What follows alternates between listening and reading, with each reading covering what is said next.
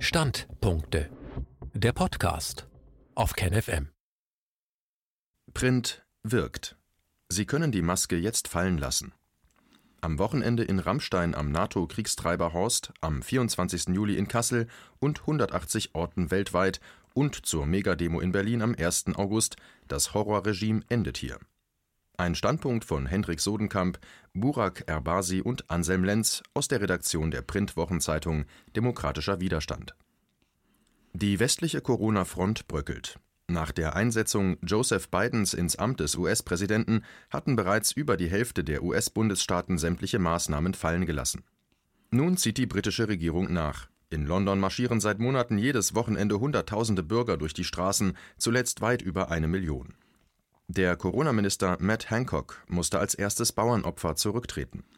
Mit dem neuen Gesundheitsminister Sajid Javid ändert sich auch die Politik im Vereinigten Königreich merklich. Ab dem 19. Juli 2021 sollen alle Maßnahmen zurückgenommen werden. Die Regierung begründet dies nicht nur wirtschaftlich, wie es hierzulande dargestellt wird, sondern auch medizinisch. Durch die unwürdigen Maßnahmen wurden Millionen Operationen aufgeschoben und die Psychiatrien sind überlaufen. Beifall bekommt die Regierung von namhaften Medizinern. Dies ist vorrangig. Wenn der große amerikanische Partner es gestattet, ziehen die Briten gerne nach. Der Preis wäre innenpolitisch ansonsten zu hoch geworden. Der Premierminister findet eine revolutionäre Situation vor gegen sich und den Corona-Putsch der Konzerne. Der neue konservative Gesundheitsminister tat sich in der Vergangenheit unterdessen auch nicht gerade als glaubwürdiger Verteidiger der Grundrechte hervor, sondern als williger Helfer des Imperiums. So unterschrieb er am 13. Juni 2019 den von den USA gestellten Auslieferungsantrag für den Whistleblower und Journalisten Julian Assange. Assange hatte Kriegsverbrechen der USA aufgedeckt, floh daraufhin aus Nordamerika, musste für sieben Jahre Asyl in der ecuadorianischen Botschaft in London suchen und war dann während der Zeit Javids als Innenminister im April 2019 ins Hochsicherheitsgefängnis Belmarth im Südosten Londons abgeführt worden Nachdem ein britisches Gericht seine Auslieferung verweigerte und gegen ihn konstruierte Vorwürfe in Schweden fallen gelassen wurden, feierte Julian Assange dennoch seinen 50. Geburtstag am 3. Juli 2021 nicht in Freiheit, sondern hinter Gittern. Wohlgemerkt, hier sitzt einer der angesehensten Journalisten der Welt in Haft. Vorwärts. Demokratie und Freiheitsbewegungen weltweit. Am 24. Juli werden die Freiheits- und Demokratiebewegungen der Welt demonstrieren gegen den Corona-Putsch der politmedialen Kaste und der Konzerne. Das Motto Wofür brauchen wir überhaupt Berufspolitiker, Kriegstreiber, Medienfuzis, Großkonzerne und Großbanken? Recht haben sie, im Grunde sind diese Entitäten nur noch Unterdrückungsinstrumente. Die deutsche Demokratiebewegung wird in der Mitte Deutschlands in Kassel demonstrieren, das bereits als neue Hauptstadt der befreiten Bundesrepublik gehandelt wird. Am 1. August 2021 wird die Demokratiebewegung Berlin wieder zu einer menschlichen Stadt machen und dem Lügenregime die Charaktermaske vom Gesicht reißen. Es rufen alle Initiativen zur Befreiung auf, darunter auch Querdenkerkopf Michael Ballweg. Ich rechne mit mehr als doppelt so vielen Teilnehmern wie im vergangenen Jahr, sagte er der Wochenzeitung Demokratischer Widerstand für deren kommende Ausgabe. An der Demonstration zum gleichen Datum im vergangenen Jahr nahmen Schätzungen zufolge 1,3 Millionen Bundesbürger teil. Die Polizeiangabe vom Mittag des 1. August 2020 lautete auf 800.000. Das Regime log die Zahl zunächst auf 17.000 herunter, eine völlig lächerliche Fälschung. Regierungs- und Konzernmedien korrigierten die politische Zahl später auf 20.000, Wochen später dann auf um die 30.000, was umso mehr Gelächter und zugleich Wut hervorrief. Es fehlt mindestens eine Null und damit eine Zehnerpotenz allein für die sichtbare Abendkundgebung, und jeder weiß es, jeder Polizist, jeder Spaziergänger, jeder Taxifahrer Berlins. Noch beeindruckender als die einzelnen Millionen Demos für das Grundgesetz und gegen die verfassungsbrüchige Verbrecherregierung ist die Ausdauer der deutschen Demokratiebewegung. Überall im Land finden seit dem 28. März 2020 fast täglich Demonstrationen statt.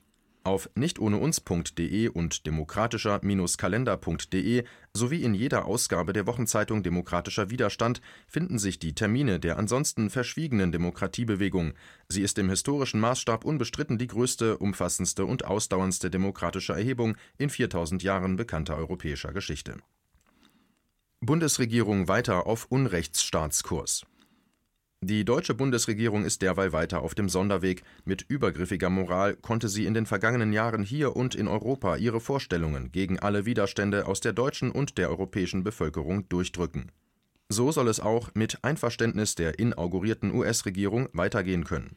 Seit Wochen wird hierzulande die besondere Gefährlichkeit der britischen Mutanten, die nun Delta heißt, betont, ohne dass es dafür haltbare Beweise gibt. So ergaben die Daten und Statistik der offiziellen englischen Public Health im Technical Briefing mit der Nummer 16 vom 18. Juni, dass diese Spielart des Virus noch um ein Vielfaches ungefährlicher sei als andere Coronaviren. Die fielen glücklicherweise nicht gefährlicher aus als andere Grippeinfekterreger. Dennoch betont die deutsche Regierungsbehörde Robert Koch Institut RKI, dass nun wegen Delta eine Impfquote von mindestens 85 Prozent erreicht werden müsse unter dem Eindruck der bröckelnden westlichen Einheitsfront wackelt auch die bisher geschlossene deutsche Corona-Riege. Sollen die Corona-Maßnahmen für alle fallen oder nur für Geimpfte? Für Letzteres stehen zurzeit Angela Merkel, Bundeskanzlerin CDU, Helge Braun, Chef des Bundeskanzleramtes CDU, Andreas Gassen, Vorsitzender Kassenärztliche Bundesvereinigung und die Bündnis Grünen. Für Ersteres Heiko Maas, Außenminister SPD, Jan-Marco Lutschak, rechtspolitischer Sprecher CDU-CSU-Bundestagsfraktion, Paul Simiak, CDU-Generalsekretär und Wolfgang Kubicki, Bundestagsvizepräsident von der FDP. Scheindiskussionen auf der Regierungsbank, allesamt verfassungs- und menschenrechtswidrig. Impf- und Rechte-Apartheid. Als Prognose. Die letzten Monate und Jahre haben gezeigt, dass sich am Ende die Position von Angela Merkel durchsetzen wird, und die heißt derzeit Impfapartheid. Dafür spricht auch die Einführung der magischen Zahl mit der 85% Impfquote und die Drohung mit Mutanten, die immun gegen die Impfungen sein sollen, welche dann selbstredend nicht als unbrauchbar und gefährlich verworfen, sondern durch eine Auffrischung erweitert werden soll. So kriegt man die Bevölkerung an die Nadel der Pharmakonzerne. Impfguru und PC-Rentner Bill Gates will gar den Stoff in die Arme der Kinder schießen. Wichtiger als ein unbegründetes Vertrauen in die Bundesregierung und eine kleinlaute parlamentarische Opposition ist es also, den Druck auf der Straße weiter aufzubauen und eine wirksame Verfassungserneuerung durchzusetzen. In England ist es gelungen, die Regierung zu einem ersten Einlenken zu bewegen. Einen Anfang macht die Friedensbewegung in dieser Woche bei der Airbase Rammstein, dem Besatzer- und Kriegstreiberhorst der NATO bei Kaiserslautern im Süden unseres Landes. Von dort aus beteiligt sich die deutsche Regierung als willfähriger Erfüllungsgehilfe an zahllosen Völkerrechtsbrüchen und Menschheitsverbrechen, indem sie den USA die Möglichkeit bietet, von deutschem Boden aus verfassungs- und völkerrechtswidrige Angriffskriege zu führen. Ohne die dort ansässige Relaisstation wäre der bestialische Drohnenterror der US-amerikanischen Luftwaffe im Nahen Osten und in Afrika nicht möglich. Auch entlarvt sich die Bundesregierung als rückgratlos, wenn es um wirklichen Gesundheits- und Umweltschutz geht. Die Airbase verseucht nicht nur die umliegende Natur, sondern schädigt auch die Gesundheit der Anwohner.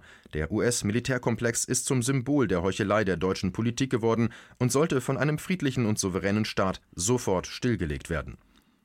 Erneuerung der Bundesrepublik an ihren eigenen Werten.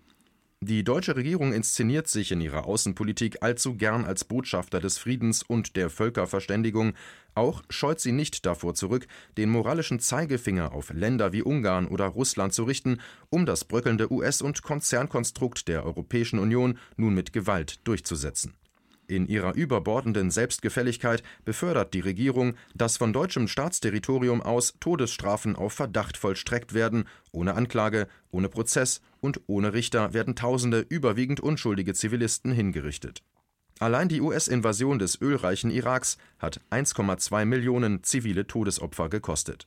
Statt dieser Verbrechen und Wahnhaftigkeit wird ein vernünftiger Mittelweg an der Seite französischer und niederländischer Oppositioneller angestrebt die ebenso die Faxendicke von den mafiösen Strukturen in Medien, Politik und Wirtschaft haben, eine selbstbewusste Erneuerung Westeuropas von unten, jenseits der Ränkespiele des 20. Jahrhunderts, steht als realistische Option zur neuen Diktatur die Friedensaktivisten klagen zudem an, dass der Luftwaffenstützpunkt eine immense gesundheitliche Belastung für die Menschen vor Ort darstellt. Nicht nur die Atemluft wird vom ständigen Luftverkehr der amerikanischen Luftwaffe verpestet, sondern auch das Grundwasser und die Böden im Umkreis der militärischen Einrichtung werden durch giftige Chemikalien nachhaltig belastet. Eine Regierung, die ihren Bürgern glaubhaft etwas von Nachhaltigkeit und grüner Politik erzählen will und ihnen immer mehr Umweltschutzregeln aufbürdet, sollte das Rückgrat haben, diesen Stützpunkt dicht zu machen, heißt es. Eine Verfassung für den Frieden.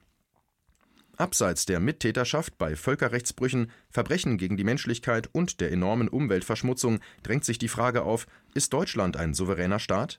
Seien es Sanktionen gegen vermeintlich missliebige Staaten wie Russland und den Iran oder die Zusammenarbeit mit der konkurrierenden Supermacht China. In jeder geopolitisch wichtigen Richtungsentscheidung halten sich deutsche Politiker kniefällig an die Vorgaben aus Washington, D.C.